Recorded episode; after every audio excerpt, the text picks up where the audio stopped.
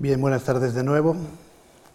A los que estaban el martes les agradezco su regreso y si hay caras nuevas, pues también es obligado dar las gracias a la Fundación Juan Mar por esta nueva invitación y hoy con especial afecto a Carmen y a los técnicos porque, como verán, tenemos un programa especial y aquí en la pantalla van a pasar cosas bonitas y, vamos a darle protagonismo a la obra de Ausías Marc, porque también debo disculparme con el público porque el otro día quise contar muchas cosas en poco tiempo, pero era importante ver la vida, el tiempo de Osías Marc antes de llegar a su obra y la idea de hoy es, como he dicho, darle a él toda la voz posible y empezar a entender por qué es, repitiendo aquella frase provocativa pero cierta del martes, posiblemente el mejor poeta europeo del siglo XV. Y hoy, por tanto, vamos a hablar de la obra de Marc y de algunos poemas de Ausías Marc que veremos, leeremos y hasta, si todo va bien, escucharemos al final. Como les conté el martes, la obra de Marc, de Ausías Marc, está repartida en un conjunto de poemas que son 128. Mm, eh, posiblemente no falta gran cosa, aunque los autores medievales, en la obra de los autores medievales siempre hay lagunas, y estos poemas suman un total de unos 10.000 versos y se compilaron, o lo mejor dicho, los hemos conservado en una veintena de testimonios antiguos, 14 manuscritos que están repartidos por las bibliotecas más importantes de Europa, en la Biblioteca Nacional de París, en la Biblioteca de Cataluña y aquí en Madrid un par de, bueno, no solo en Madrid, sino en el Escorial, hay varios buenos manuscritos que recogen la obra de Ausías Marc. Se tiene noticia indirecta de algún otro testimonio manuscrito perdido. Uno de ellos se perdió, por ejemplo, en el incendio del Escorial de principios del 17. Y, y alguno más del que se tiene noticia por referencias indirectas. Además de esos 14 manuscritos conservados, más unos pocos que debemos suponer perdidos, hay cinco ediciones del siglo XVI. Por tanto, se trata de una difusión bastante grande para un poeta de la época, un número apreciable de manuscritos, un número apreciable de ediciones y de reediciones, tanto en lengua original como traducidas. Eso forma una especie de cancionero, como les dije el otro día. Es la palabra cancionero es una palabra muy problemática también porque se puede aplicar de manera más o menos indiscriminada a las obras de los trovadores, a los manuscritos que recopilan cancioneros individuales con la obra de los trovadores, generalmente sin un criterio de ordenación, pero después del cancionero de Petrarca, que es un título también equívoco, ese concepto tiene un significado un poco diferente.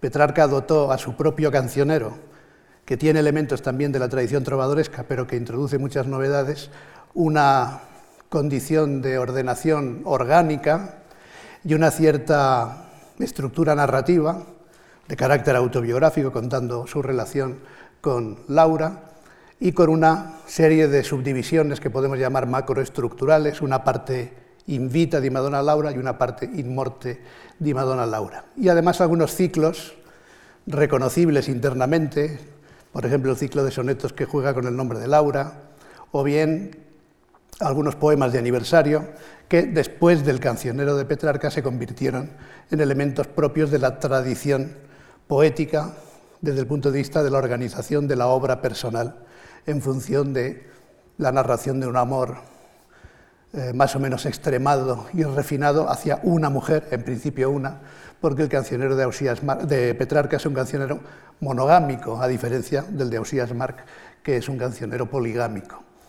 Pero también el término cancionero es ambiguo porque fíjense ustedes que Petrarca inventó el primer libro moderno, en cierto modo. Antes de Petrarca no había libros, sino recopilaciones. Petrarca inventó un concepto de libro unitario, muy moderno, al modo de un libro de poesía unitario de un poeta actual. De hecho, hasta prácticamente Las Flores del Mal no hay muchos, de Baudelaire, no hay muchos, muchas ideas de libro concebido de tal modo, pero no le dio un título. Lo llamamos cancionero para entendernos, o lo llamamos rime sparse, o lo llamamos rerum vulgarium fragmenta, que es una frase que el propio Petrarca usó, que parece un poco despectiva, para aludir al cancionero, fragmentos de cosas vulgares. Pues bien, el cancionero de Ausías Marc está configurado de algún modo y este es uno de los puntos cruciales de la crítica, como apuntaba yo ayer.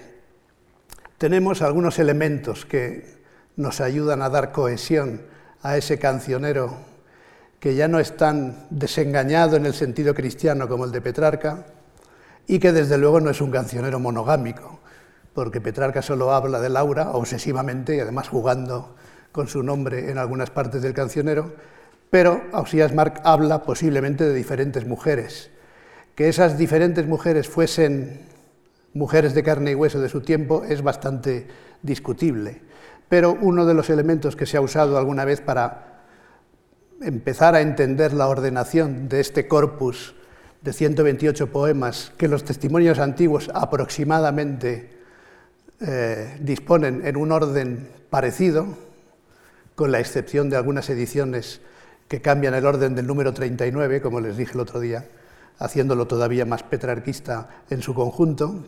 Lo cierto es que hay una serie de bloques de poemas discontinuamente organizados en el cancionero que se refieren a mujeres diferentes o a personajes literarios diferentes que tienen, siguiendo la tradición de los trovadores, un señal, lo podríamos traducir como una especie de seudónimo, que eh, Ausías Mar les aplica. Esto supone un cambio con respecto al caso de Dante, que tenía a su Beatriz, o al caso de Petrarca, que tenía a su Laura. Mujeres con nombres de los que es fácil enamorarse, podríamos decir, porque para Dante Beatriz es la beatitud, la belleza, etc. Y para Petrarca Laura es el aire, es el aura, el espíritu, es el oro y sobre todo es el laurel, es decir, el símbolo de la poesía. Por tanto, tanto Beatriz como Petrarca como Laura son, además de mujeres, son símbolos.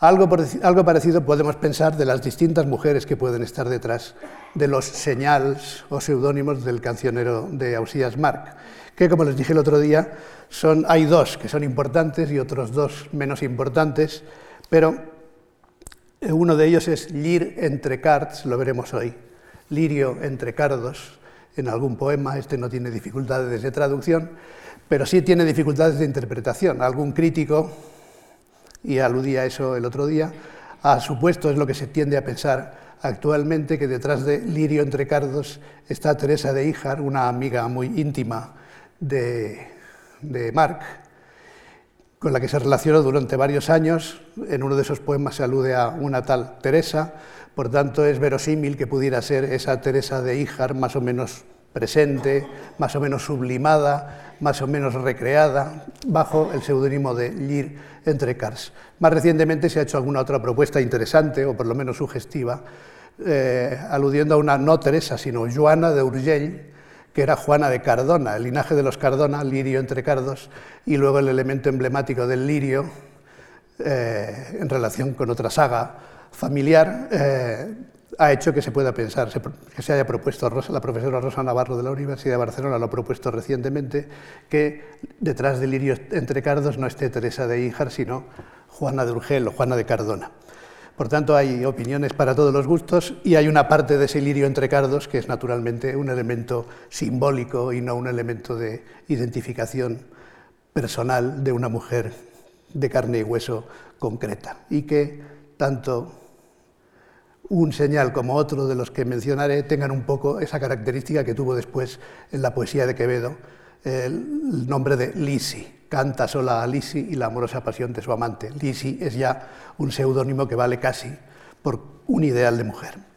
Pues bien, Algiri Entrecars dedica a Osías Mar 35 poemas. Luego hay otro señal y por tanto otra posible mujer detrás del cancionero de Osías Marc, que es plena de señe que es una expresión muy característica de la que se han propuesto muchas traducciones y la mía es toda cordura, que recoge un poco esta idea de la frase plena de seña, imagen y semejanza de la, invocación a la Virgen María, gratia plena, pues así como la Virgen está llena de gracia, la amada de Osías Mar que está llena de cordura, plena de seña. Aparecen 19 poemas. Y luego hay otros dos señales, Mondarrer B, mi último bien, que aparece en un par de composiciones, y Bella amb bon bella con cordura, con buen juicio, que podría ser en realidad la misma de toda cordura. Luego hay otros poemas que en la tornada, esto ya lo explicaremos, es la estrofa más breve final, a eso se les suele llamar tornada, y ahí es donde está el señal, no en todos los poemas, pero sí en algunos de ellos, y en esa tornada hay otros poemas que tienen posibles señales como amor, amor, pero es demasiado inconcreto para pensar que pudiera haber detrás una mujer, o bien tu esperit, una invocación muy clara que está en los cantos de muerte, pero que más bien es un, inicio no de carácter sentimental y por tanto no tiene por qué entenderse como una señal. Pues bien, este ciclo de Lire entre Cars y el ciclo de Plena de son dos de los que concentran la mayor parte de los poemas de amor de Ausías Marc.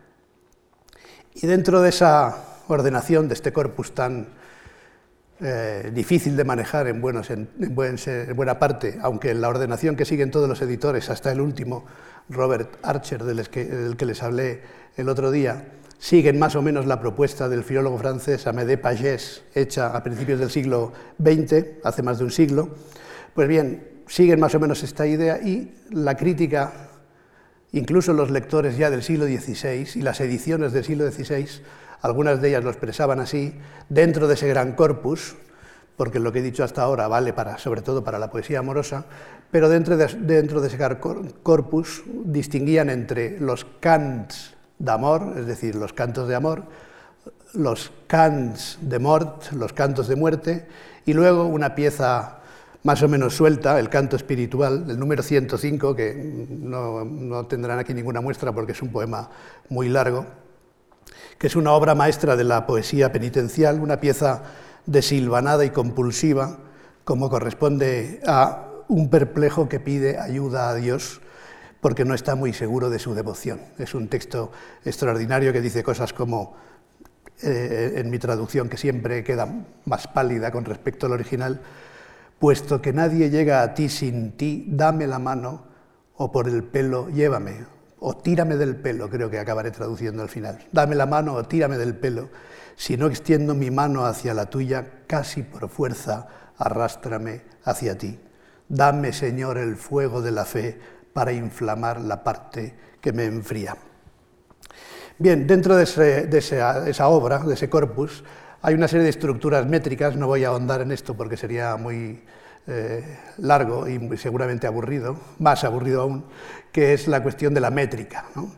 Eh, pero hay una serie de estructuras reiteradas que se repiten, las veremos aquí muy claramente, y la principal de ellas es una sucesión de estrofas de ocho versos, de octavas, aunque la relación de las rimas puede variar de una a otra, ser independiente de todas o estar relacionada con las siguientes, una sucesión de estrofas de ocho versos que termina, por lo general, con una estrofa más breve de cuatro, que es lo que se suele llamar tornada, que no equivale a un estribillo, porque no parece que tuviera vinculación con la música ni que se repitiese cada vez, como después de cada estrofa, como un ritornelo, sino que es una especie de resumen conceptual. Y muchas veces el sentido de los poemas, por eso lo digo, porque nos sucederá varias veces hoy, está concentrado en esa tornada, que es donde está eh, la explicación o la moraleja de las comparaciones que a veces vienen, han venido antes.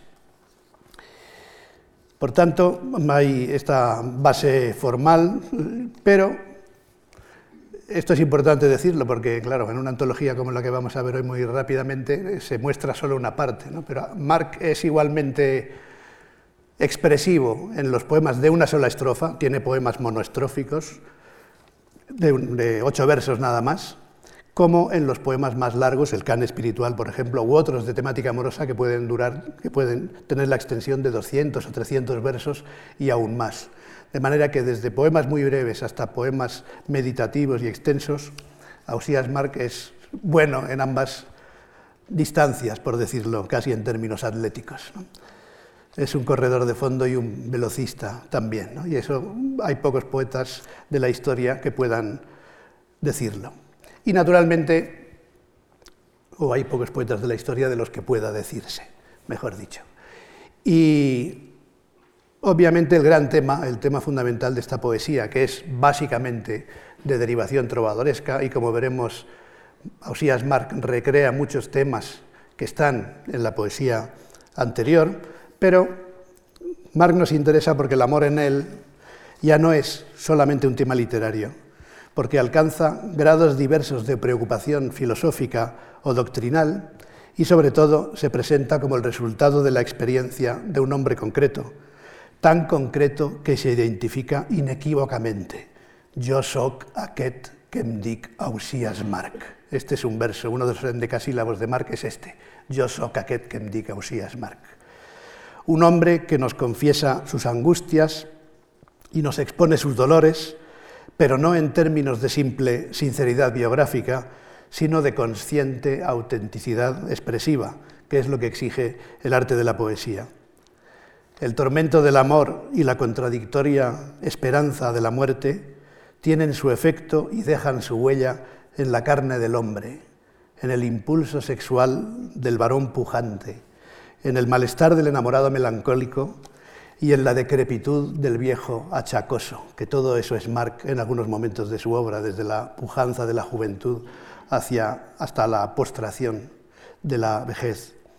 Y en el aire revuelto de Marc planea siempre el buitre de la imposible satisfacción del deseo. Este posiblemente sea uno de los grandes temas. Está el macrotema o la macrometáfora, ha dicho alguna vez un crítico del amor, como único tema de Ausías Marc, pero entre los temas que derivan de ahí está este, esta imposible satisfacción del deseo.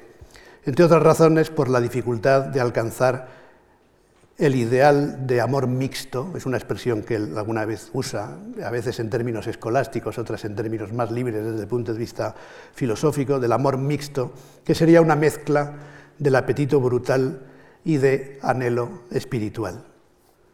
Tots los delits del cos ja perduts, e no atenc als propis de l'esperit, e no sent molt de l'animal delit. En estos tres versos tenemos esas tres dimensiones, que viene a decir más o menos, los placeres del cuerpo ya he perdido y no logro alcanzar los del espíritu y apenas siento el animal deleite.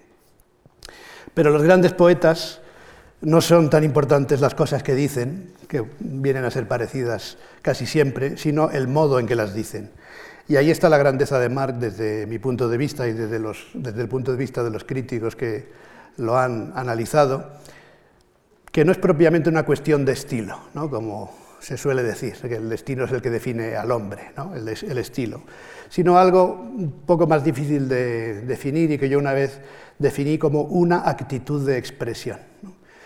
Más que el estilo es una actitud de expresión, la actitud que Ausías Marc tiene al escribir un poema eso es lo que realmente ha cambiado con respecto a los trovadores, con respecto a Petrarca, con respecto a sus contemporáneos. Tiene una actitud distinta, de una cierta hostilidad a veces o de una cierta veleidad, pero un concepto de personalidad que es evidentemente mucho más moderno que en algunos trovadores.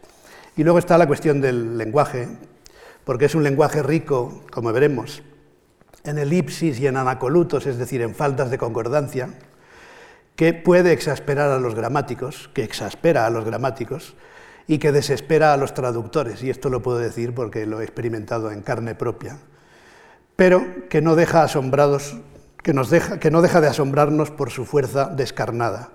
Unas veces ese estilo es complejo y conceptuoso, otras incómodamente explícito, y a menudo se adorna con efectivas comparaciones tomadas de la vida cotidiana el vizcaíno que enferma en Alemania y no sabe expresarse en la lengua del lugar. La madre que da veneno a su hijo para no contrariarlo, porque el hijo se lo pide y la madre se lo da. El joven servidor, el paje, lo veremos dentro de un momento, que busca las caricias de su amo. El mar que hierve como una cazuela en el horno, es una de las imágenes más famosas de Ausías Marc el médico que hierra el diagnóstico, el bailarín que trastabilla. Son detalles y personajes de un mundo figurado para dar forma y salida a un alma en permanente ebullición. Bien, yo he tenido la tentación estos días, y he cambiado de idea hasta muy recientemente, de ofrecerles hoy una especie de lista de versos sueltos de Ausías Mark, una antología de grandes versos de Ausías Mark, en cuya obra hay perlas extraordinarias. Una, ya la dije el otro día, es la frase tan extraordinaria que en realidad Marx la usa un par de veces con un final distinto, ¿no? Pero les doy algunas muestras de esa posible lista que he descartado. La carne vol carn e no si pot contradir.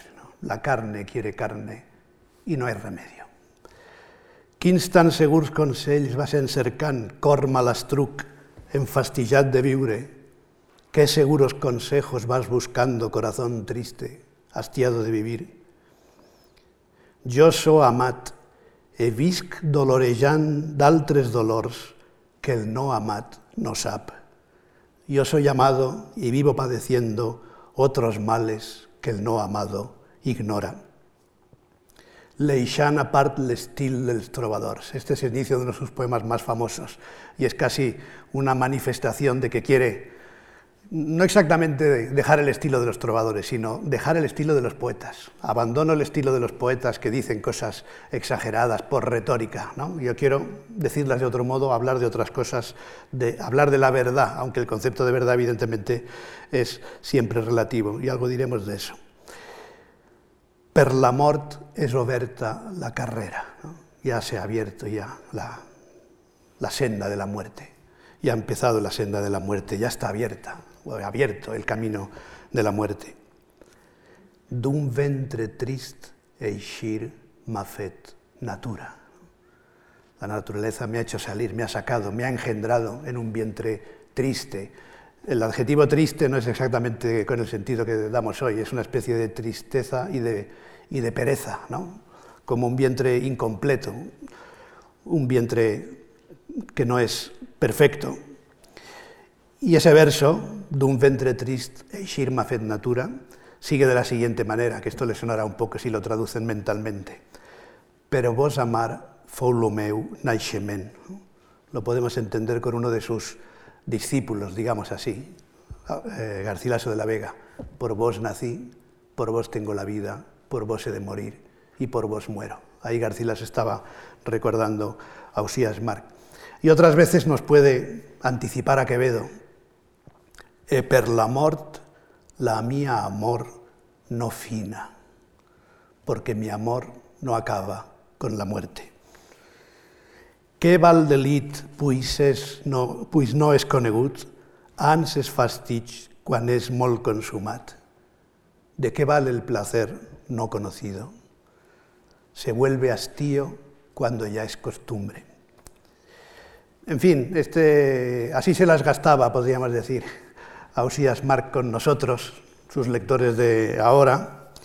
Y, esta lista evidentemente no hace justicia a la complejidad de un autor cuyos versos en realidad están integrados en un sistema en un sistema o en un proceso de introspección de bastante dificultad y de mucha profundidad mental, espiritual e intelectual y por tanto yo lo que he pensado hacer, descartando esta lista que al menos han tenido una muestra de ella. Descartando esta lista, he pensado que viéramos juntos unos pocos poemas de Ausías Marc, escogidos no solo por su importancia, sino fundamentalmente por su brevedad relativa. Y a ellos voy a aludir. Son unos pocos poemas. Este es el primero de la colección, este es el primero de la colección, que es el que comienza Així com sell quin los omnis delita. Tienen también un papel, pero ya lo verán cuando tengan más luz en la soledad de sus moradas. Y aquí vuelvo a agradecer la ayuda técnica de la Fundación Juan Marc, porque podemos ver aquí no blanco sobre negro, sino, bueno, sí, blanco sobre negro y no negro sobre blanco, los versos luminosos y oscuros en algún momento de Ausías Mar. Pues bien, este es el primer poema, el que se puede considerar poema inicial de la colección, más allá de esa reinterpretación petrarquizante que vimos el otro día, que ponía qui no es trist de mos dictats no cur, el número 39, como primero, porque es el más parecido a un prólogo a la manera del cancionero de Petrarca, pero el que figura en la mayor parte de los manuscritos, no en las ediciones, pero sí en los manuscritos, es este. Així com sell quien los, omnies delita. El tema en realidad está enunciado o desvelado en la tornada, que es un procedimiento al que yo he aludido antes y que es bastante frecuente, y así con estas modernidades podemos navegar, vemos la tornada del poema, aquí, que es este plena de señ. Es uno de los que pertenecen al ciclo de plena de señ, toda cordura, y su tema está en realidad en la tornada, plena de señ, quan amor és molt bella, absença és lo verme que la guasta, si fermetat durament no contrasta, e creure poc si l'envejós consella. Toda cordura, si el amor es viejo, la ausencia es el gusano que lo roe, a no ser que se oponga la firmeza y no se preste oído al envidioso. Ahí está, como digo, enunciado el tema, que es el de la nostalgia de un amor pasado y la precariedad o la dificultad para mantener el amor en la distancia. Por tanto, la ausencia es como un gusano que consume, que roe ese amor, que lo gasta. Pero lo interesante del poema y lo característico de Marc también son todas las comparaciones que elabora en la parte, bueno, en la parte principal del poema, en las estrofas propiamente dichas del poema, en las coplas anteriores a la tornada, en estas octavas que aquí tenemos. Y hay una sucesión de comparaciones, prácticamente en cada estrofa hay una, denunciadas de manera diferente. En la primera estrofa, el hombre que sueña. En la segunda estrofa, un condenado a muerte. En la tercera estrofa, la madre, que antes habíamos visto que le da veneno a su hijo porque se lo pide. En la cuarta estrofa, el enfermo, que toma, que tiene el capricho de comer cosas que le perjudican. Y en la quinta, un ermitaño. Este es un poema muy típico de la obra de Ausías Marc y quizá podemos verlo un poco por encima y por debajo, y por un lado y por el otro, si no entero, porque no nos dará tiempo de verlo todo, pero al menos sí hacernos una idea de esta mente poetizante este pensiero poetante. Utilizo deliberadamente una frase que se ha aplicado a Leopardi, el gran poeta romántico, pero este pensamiento poetizante de Ausías Marc. Així com cell quin los omnis delita, és on delit de foll pensament bé, ne pren a mi. Que el temps passat me té l'imaginar, qu'altre bé no hi habita. Sentint estar en aguait ma dolor, sabent de cert que en ses mans he de jaure, temps d'avenir en ningú vent pot caure, so que és no res, a mi és lo millor. Del temps passat me trobo en gran amor, amant no res, pues és ja tot finit. D'aquest pensar me sojorn em delit, mas quan lo perd s'esforça ma dolor. Sí com aquell qui és jutjat a mort e de llon temps la sap, esa conorta, e creure el fan que li serà estorta, el fan morir sense un punt de record. Ahora vamos, por lo menos para oír, naturalmente con muchas diferencias con respecto a la lengua de Ausías Marc, pero como yo tengo orígenes valencianos, pues algo he oído esta lengua también, sobre todo en mi niñez. Pero para ver, digo, en estas dos estrofas un modo diferente de, construirlo. El, primero ya es una comparación, esto lo tiene con cierta frecuencia Osías Marc, empezar el poema con una comparación, así como sell, y luego, es decir, como un hombre que sueña y se deleita con un, con un loco placer imaginado, con un vano placer imaginado, así estoy yo. Primero el ejemplo, la comparación y luego la aplicación. En la segunda estrofa el procedimiento es inverso. Primero habla de su sensación, amo con desventura lo pasado, que es no amar nada, y luego pone un ejemplo que nos pueda ayudar a entenderlo. Pues bien, estas dos estrofas son muy características y como es un poema relativamente breve, creo que podemos, si me lo permiten ustedes en la traducción, que es una forma de infidelidad terrible, pero como, en fin, si estuviéramos en Valencia no, no lo haríamos así, pero estando aquí quizá tendrán que fiarse ustedes de mi traducción.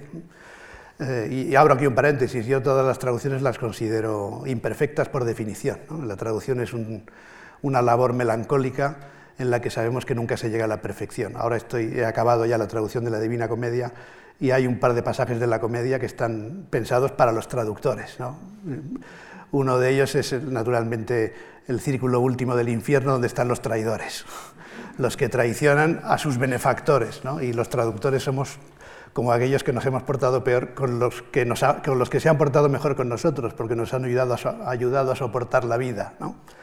Pero yo creo que en el fondo los traductores nos parecemos más a aquellos condenados que están en el limbo, que no están ni en una parte ni en otra, y están en una especie de situación melancólica en la que saben que nunca llegarán a la perfección y lo que han hecho, evidentemente, es incompleto, y están ahí colgados en el limbo. Yo ya he visto, con motivo de estas jornadas en la Fundación Juan Marc, he visto dos o tres cosas que acabaré corrigiendo posiblemente en mi traducción, tanto en la traducción en verso, que es la que vamos a ver hoy, como en la traducción en prosa. Pero bueno, hay que conformarse. Como aquel que en el sueño se deleita con un loco placer imaginado, así estoy yo, porque el pasado apresa mi mente y no hay lugar para otros bienes sabiendo que el dolor está al acecho y que sin duda yaceré en sus manos. Del porvenir no espero bien alguno, es mejor para mí lo que no es nada. Amo con desmesura lo pasado, que es no amar nada, porque ya se ha ido. Con este pensamiento me deleito, pero sin él aumenta mi dolor. Como le ocurre al condenado a muerte que lo sabe hacía tiempo y se conforta, y haciéndole creer en el indulto, lo llevan a morir sin un recuerdo. Si Dios quisiese que mi pensamiento muriese y mi vivir pasase en sueños, mal vive aquel que al pensamiento tiene por enemigo, que su mal le aviva, y cuando le concede algún placer, hace como la madre, que si el hijo le pide entre sollozos un veneno, es tan loca o es tan necia que no sabe negárselo. Mejor sería soportar mi pena que mezclar un contento tan pequeño con aquellos tormentos que me impiden salir de este placer imaginado. Mejor sería soportar mi pena que mezclar un contento tan pequeño con aquellos tormentos que me impiden salir de este placer. Perdón que he repetido ya. Ay, mi alegría se convierte en pena y aumenta mi dolor tras el reposo, como enfermo que ansía un buen bocado y alimenta tan solo su dolor. O como el ermitaño que hace tiempo que no sabe del mundo y que no añora a los viejos amigos, pero un día uno de ellos acude por azar, renueva los placeres más remotos y convierte en presente su pasado. Cuando se va, lo deja con su angustia.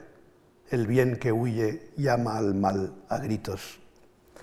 Toda cordura, si el amor es viejo, la ausencia es el gusano que lo roe, a no ser que se oponga la firmeza y no se preste oído al envidioso. Bien, el siguiente poema que tienen en esta microantología, antes hemos hablado de macroestructuras del cancionero, pues esto es una microantología, una pequeña representación de los 10.000 versos, muchos de ellos extraordinarios, que escribió Ausías Marc. Número tres, como ven, tiene esta es un poco la estructura profunda, se podría decir, de los poemas de Marc. un número indeterminado de estrofas de ocho versos y una conclusión en una estrofa más breve, que es lo que se suele llamar tornada.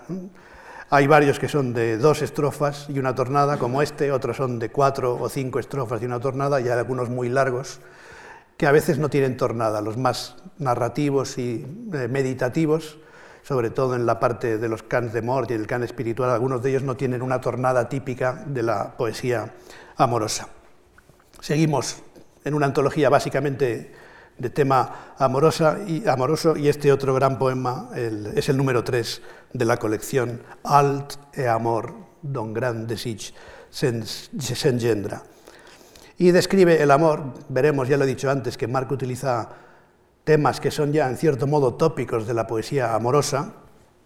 Y aquí está el tema de la enfermedad del amor, la enfermedad, perdón, el amor como una enfermedad y por tanto un proceso, casi podríamos decir un proceso vírico de contagio y de fiebre que eh, se produce con este contraste entre el placer y la esperanza. Al inicio habla de este contraste entre el placer y la esperanza que dan alegría, y que contrastan con el temor del mal, el temor de la enfermedad que naturalmente da miedo. Entre el placer y el miedo se mueven los sentimientos del amante y el amor es como un fuego sin humo, como una fiebre sin eh, temperatura exterior, una fiebre interior que no produce una fiebre exterior y por tanto es imposible dar con el médico adecuado porque los médicos no entienden la enfermedad. La única que puede remediarla, obviamente, y aquí entramos en un terreno bastante típico de la poesía trovadoresca y post-trovadoresca, es la amada, que en este caso vuelve a ser toda cordura, plena de señ.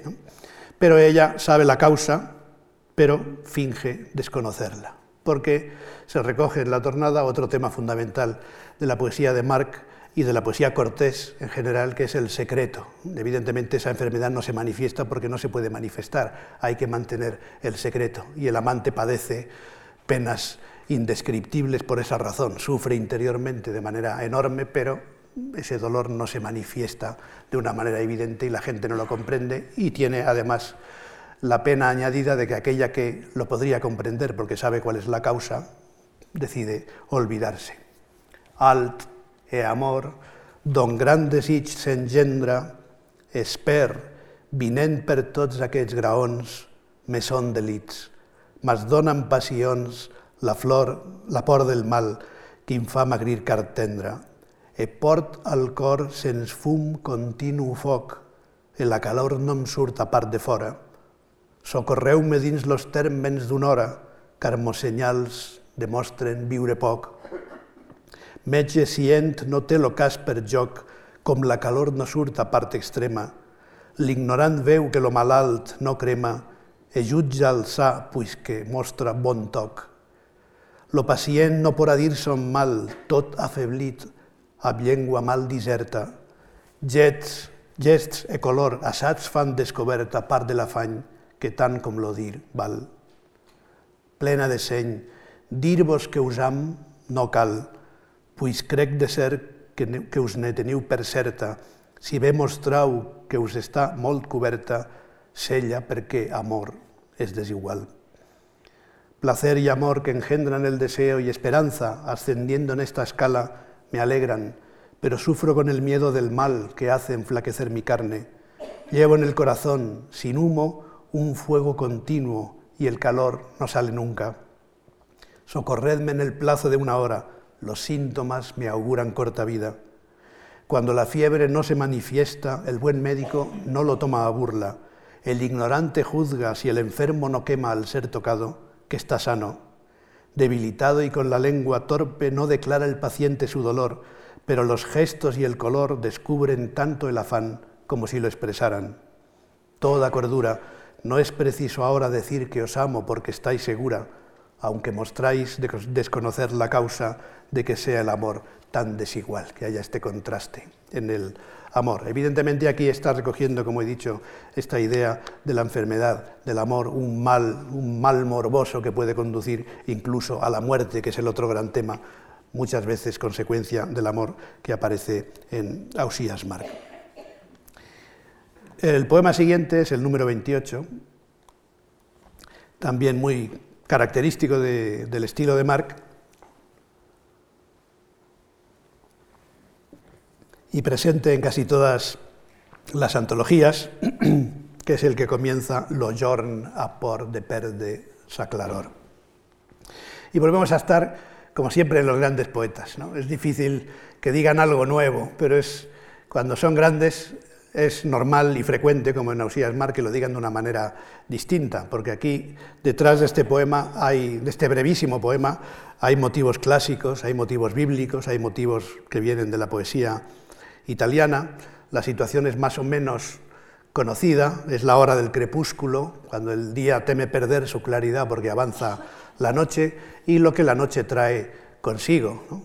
Por un lado, los animales descansan, dice Ausías Mar, prácticamente no hay ninguno que no cierre los ojos, que no descanse. Los enfermos padecen más, quedan solos en su dolor y sienten mayor padecimiento.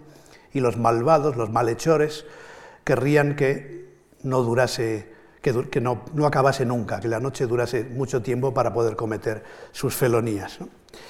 Aquí, por ejemplo, está uno de los posibles recuerdos de la Divina Comedia, del inicio del canto segundo del infierno, que dice también mi traducción provisional, el día se acababa, en la penumbra todas las criaturas de la tierra podían descansar de sus fatigas. Yo solo, me enfrentaba al desafío de peligro y piedad de aquel camino. En el caso de Dante llega la noche y él se encuentra solo allí, pero Marc lo sitúa esto en una situación claramente sentimental, de nuevo estamos en la macrometáfora del amor, y él se presenta como tiene un poco de todos esos eh, elementos comparativos, ya sea por semejanza o por contraste, no puede descansar como el resto de las criaturas, esta es la idea que está en Dante, pero naturalmente aquí está presente el tema del amor. Y una vez más, Ausías Mar se considera como un enfermo, pero que padece más por la noche, pero también como un malvado que va a cometer sus fechorías. Lo jorn a, per, a por de perdre sa claror, quan ve la nit que expandeix ses tenebres. Pocs animals no cloen les palpebres, en los malalts creixen de llur dolor. Los malfactors volgren tot l'any duràs perquè llurs mals haguessen cobriment. Mas jo, que visc menys de par en turment, e sens mal fer, volgra que tot passàs, que tot passàs. I d'altra part fas pus que si matàs mil homes justs, menys d'alguna mercè, car tots monginys solt per trair-me. E non cuideu que el jorn me n'excusàs, ans en la nit treball rompent ma pensa, perquè en lo jorn lo traïment cometa. Por de morir o de fer vida estreta, no em tol l'esforç per donar-me ofensa. Plena de seny, mon enteniment pensa com aptament lo llaç d'amor s'emeta. Sense aturar, pas tenint via dreta, vaig a la fi, si mercè no em defensa. Este es uno de los poemas que recogen este elemento masoquista, se podría decir, del enamorado, que a pesar de todas las señales de la naturaleza y del mundo, él se ve abocado a esa noche de sufrimiento o a esa noche de posibilidad que se abre al malhechor y hace todo el mal posible para colgarse la cuerda del amor, ponerse al cuello la soga del amor, aunque lo lleve a la muerte y, lo conduce trágicamente hacia ese final. Teme el día perder su claridad cuando la noche expande sus tinieblas. No hay animal que no cierre los párpados y se aviva el dolor en los enfermos. Los malvados quisieran que durase un año por cubrir sus fechorías, pero yo, que padezco más que nadie, sin causar mal, quiero que acabe pronto. De otra parte, es peor que si matase sin compasión a mil hombres honestos, pues uso contra mí cualquier ardid. Y no penséis que el día me lo impide. De noche mortifico al pensamiento para que cumpla la traición de día. El temor a morir o a un vivir mísero no me disuaden del causarme daño. Toda cordura, mi razón se afana por ponerse la soga del amor. Voy sin parar por el camino franco, si el favor no lo impide, a mi final. Bien, el siguiente poema de la antología es quizá el más famoso, o uno de los más famosos, Vélez Events, el número 46. Con él acabaremos de forma más musical que en estos minutos que estamos siguiendo ahora. Y Vélez Events hemos de chich cumplir. Les explico un poco, no lo vamos a leer entero porque es más largo que los anteriores, pero les explico un poco lo que nos cuenta en él porque es uno de los más famosos y apreciados, como he dicho. Y básicamente es un poema en el que Ausías Marc demuestra la firmeza de su amor, o intenta demostrar la firmeza de su amor. Recoge varios motivos de la tradición trovadoresca y cortesana, y cortés, del amor cortés, y se presenta como un verdadero amante que está dispuesto a arrostrar cualquier peligro, a exponerse al, mayor peligro de todos, incluso a la muerte. Y utiliza la comparación de una navegación, de una travesía en plena tempestad. Él como enamorado es como alguien que acepta seguir una travesía en plena tempestad. Ya en la literatura clásica hay ejemplos de por ejemplo, el mito de Ero y Leandro particularmente, que fue bien conocido por la tradición trovadoresca y petrarquista. Luego Juan Boscán, uno de los grandes poetas del siglo XVI, también escribió sobre ello. Y por tanto, el poema es como la descripción, en sus primeras estrofas, la descripción de una navegación en plena tempestad, una descripción hecha en términos apocalípticos prácticamente. Las tres primeras estrofas ¿no? Eh, describe a los vientos, los que están en contra y los que están a favor. Veles events han mon desig complir, faent camins dubtosos per la mar. Mestre i ponent contra d'ells veig armar, xaloc, llevant, los deuen subvenir. Amb llurs amics lo grec el mitjorn, fent humils pregs al vent tramuntanal, que en son bufar los sí a parcial, e que tots s'incomplesquen mon retorn todos los vientos están en contra, unos vientos en contra, y es necesario que otros hagan la fuerza opuesta, en dirección opuesta, y que alguno de ellos ayude en la travesía al enamorado. Y la estrofa segunda describe los efectos de esa tempestad con esta imagen famosísima, bullirá el mar con la casola al forn. Si hay aquí valencianos sabrán que aquí se refiere a un plato muy concreto además, el arroz en casola, y que así lo identifican muchos comentaristas y que es la imagen de que evidentemente no es la cazuela que se, que se está formando en el horno de barro y que, está trabajando en el horno de barro, sino que es la comida dentro de esa cazuela que hierve, ¿no? como el potaje, la comida o el arroz que está dentro de esa cazuela y que hierve. Pues el mar hierve igual. Esta búsqueda de comparaciones cotidianas, incluso que pueden parecer vulgares, incluso antipoéticas en algún momento, es también característica de Ausías Marc. Pues bien, bullirà el mar com la cassola al forn, mudant color el estat natural, e mostrarà voler tot res mal que sobre si atur un punt al jorn. Grans e pocs peix a records correran e cercaran amagatalls secrets, fugint al mar on són nodrits e fets, per gran remei en terra eixiran y sigue con la tercera estrofa con el efecto de los peregrinos. Los, peces se esconderán y los peregrinos harán sus rogativas y harán ofrendas de cera a coro.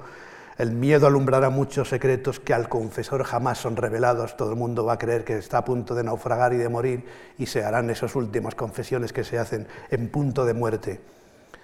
En el peligro no os olvidaré. Esta es la clave del poema casi en su mitad. ¿no? por más peligros que yo tenga que pasar, le dice a su amada, en lo perill non caureu del esment. Yo nunca os olvidaré en el mayor peligro.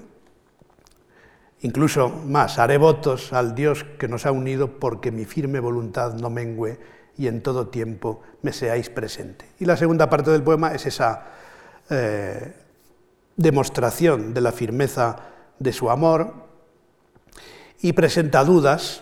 Hemos de considerar que siempre aquí hay una especie de negociación galante con esa amada, toda cordura, una vez más, en este caso. Bueno, aquí no hay tornada, pero con esa amada, amor, genéricamente hablando, que, a la que se eh, dedica el poema y, por tanto, eh, presenta las dudas porque la firmeza que él demuestra con este arrojo capaz de arrostrar la muerte no es correspondida, incluso se queja de que su amor es escaso. Yo soy gelos, verso 28, vamos a probar esto tan bonito también.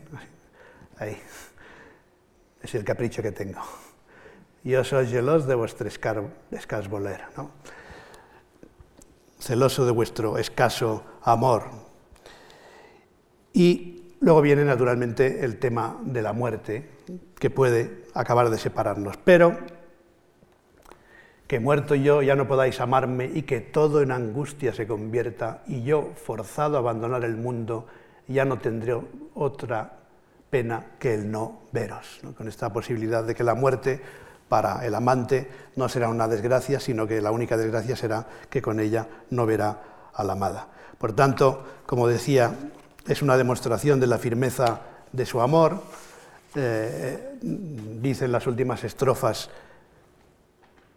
deseo lo que más caro me cuesta, pero antes me fijaré en este momento, vamos a volver a usar el puntero, que me ha gustado esto.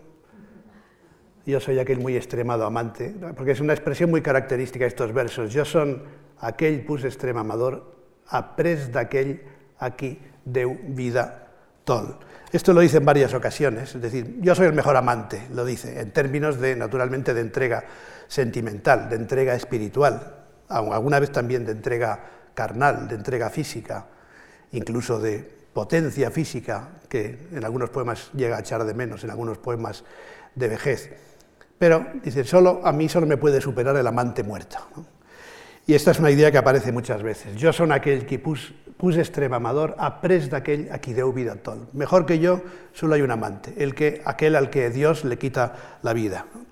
Por ejemplo, he apuntado aquí otra cita de otro poema. Grans amadors per mía morta son mis semblants en part, al tot no basten.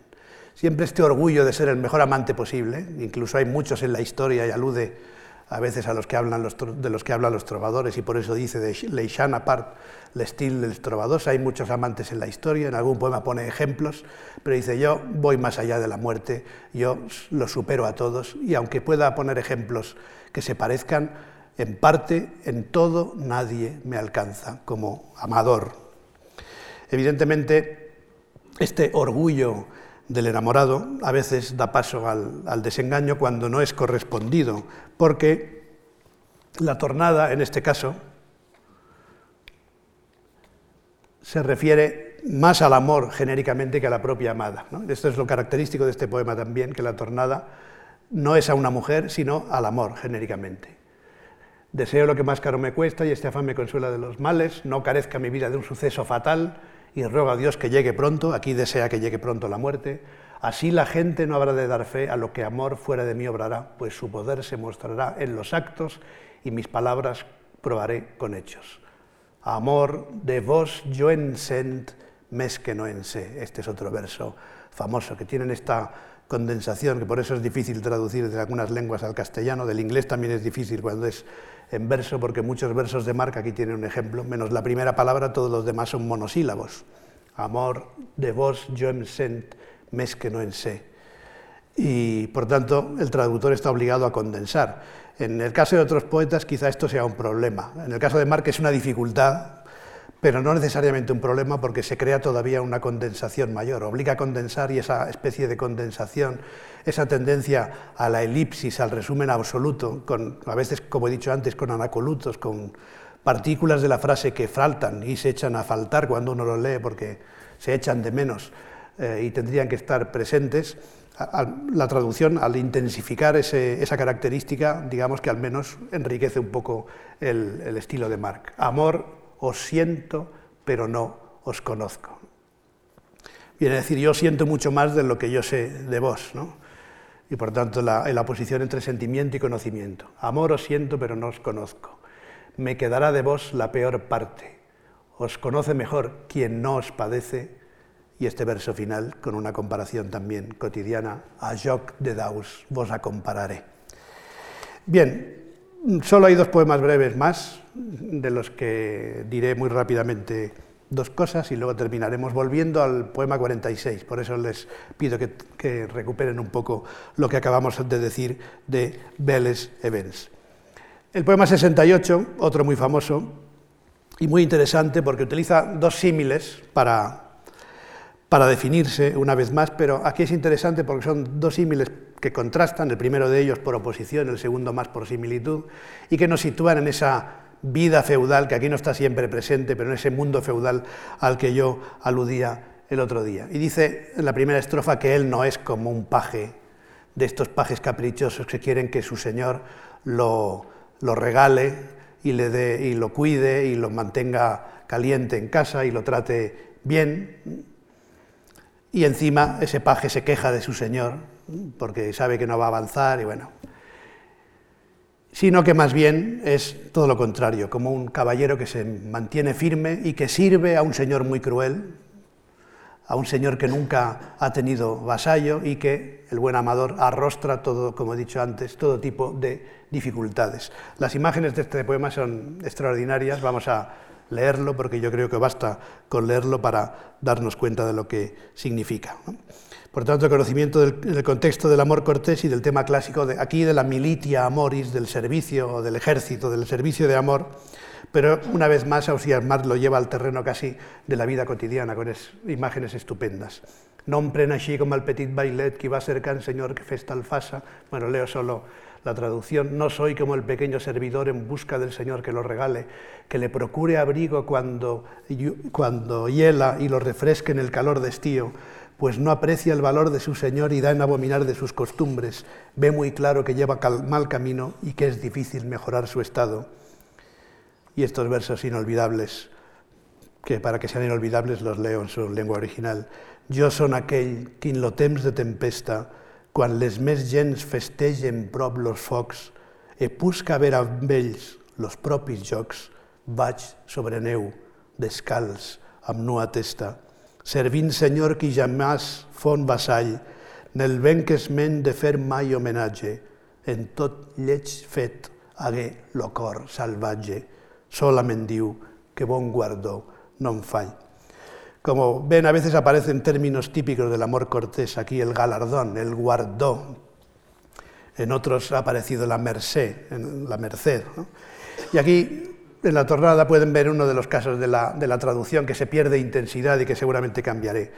Claramente Osías Mar dice, como para asegurar la pureza de sus sentimientos, que sus sentimientos nunca bajan abajo, dice, con esta forma pleonástica del final si antes com dins en mor coratge los pensaments no em devallen avall. Estoy bastante descontento de mi traducción primera en verso.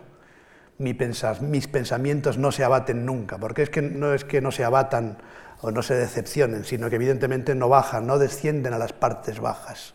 Por tanto, no se rebajan, este, no, no, no os devallen avall. Seguramente cuando lo corrija diré, porque aquí dentro de mi corazón mis pensamientos nunca se rebajan. Y el último es un ejemplo de, poema de una sola estrofa, una copla esparsa, se dice técnicamente, un poema monostrófico, hay bastantes, y precisamente en esta sección forman otro como pequeño ciclo o microciclo, el 80, el 81 y los poemas siguientes, aunque alguno de ellos tiene tornada, una estrofa y tornada, pero en realidad son coplas esparsas, como se decía en la terminología de la época. Y este lo he puesto aquí porque nos ayuda en cierto modo a enlazar con el tema del naufragio con el que acabaremos y con el poema 46. Igual que uno se ve cerca de la muerte, pero esto lo condensa el anterior como si el que se ve cerca de la muerte cruzando el mar en plena tempestad y ve el lugar donde poder salvarse y por su avara suerte no lo alcanza, así estoy yo, pues voy pasando penas y os veo que bastáis para quitármelas. Desengañado de cumplir mi anhelo, contaré por el mundo vuestro orgullo. Y aquí termina con esta declaración de la indiferencia de la orgullosa dama. Pero esta imagen del naufragio, cruzando el mar en, plena tempestad, nos lleva de nuevo a Velas Events, y ahora yo creo que, como dicen los italianos, ya que hemos hablado de Dante y de otros autores italianos y de Petrarca, que Ausías Mar conocía bien, los italianos dicen per finire in bellezza, para acabar bien, para ponerle un broche de oro a estas sesiones por las que vuelvo a agradecer a la Fundación Juan Mar su generosa invitación y a todos ustedes la atención que me han deparado en estos dos días, el martes y el jueves, en una semana muy especial para mí o para nosotros, podría decir, por motivos musicales, y esta es otra historia con la que cierro el paréntesis. Es un placer para mí, si los técnicos ya están eh, dispuestos a hacerlo, que acabemos per finire in bellezza, escuchando una versión naturalmente modificada con estrofas que no están y alteración del orden y con algún falso estribillo, pero muy bien seleccionado, la versión que de Vélez Events a Mons de Cumplir hizo el cantante Raimón, que se ha retirado oficialmente hace pocos meses con un concierto final. Y para terminar esta sesión escuchemos a Raimón cantando Vélez Events. Y muchas gracias. Y ahora a Osías Marc en la voz de Raimon. Events.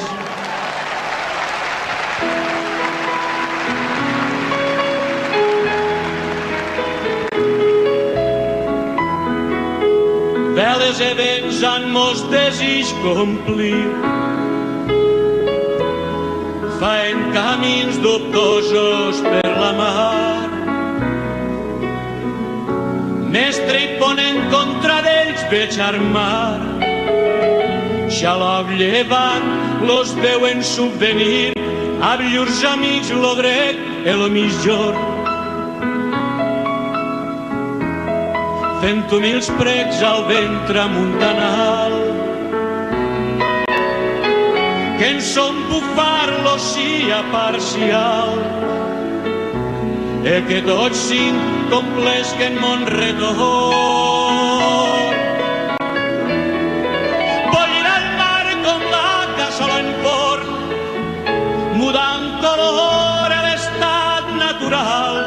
E mostrarà voler tot res mal, que sobre si atur un punt al joc. Grans e pocs pells a records correran, e cercaran amagatalls secrets. Fugint al mar on són nodrits e fets, per gran remei en terra eixirà. Amor de vos i on sent més que no en sé, de que la part pitjor me'n romandrà, e de vos sap lo qui sens vos està, a joc de daus vos acompararé. Jo tem la mort per no ser-vos absent, perquè amor per mort és anul·lat. Mas jo no creu que mon voler sobrar busca ser per tal de partiment. Jo sóc gelós de vostres cas voler, que jo morint no me tan inoblit, sols és pensar-me tal del món de vi, car nos vivint no creu se busca fer. Ha pres ma mort d'amar per dau poder,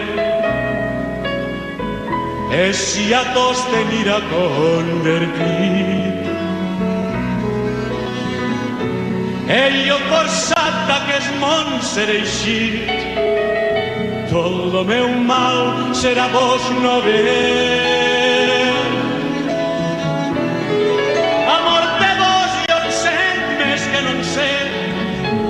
De que la part pitjor me'n romandrà, e de vos qui sens vos està. A joc de daus vos acompararé, a joc de daus vos acompararé.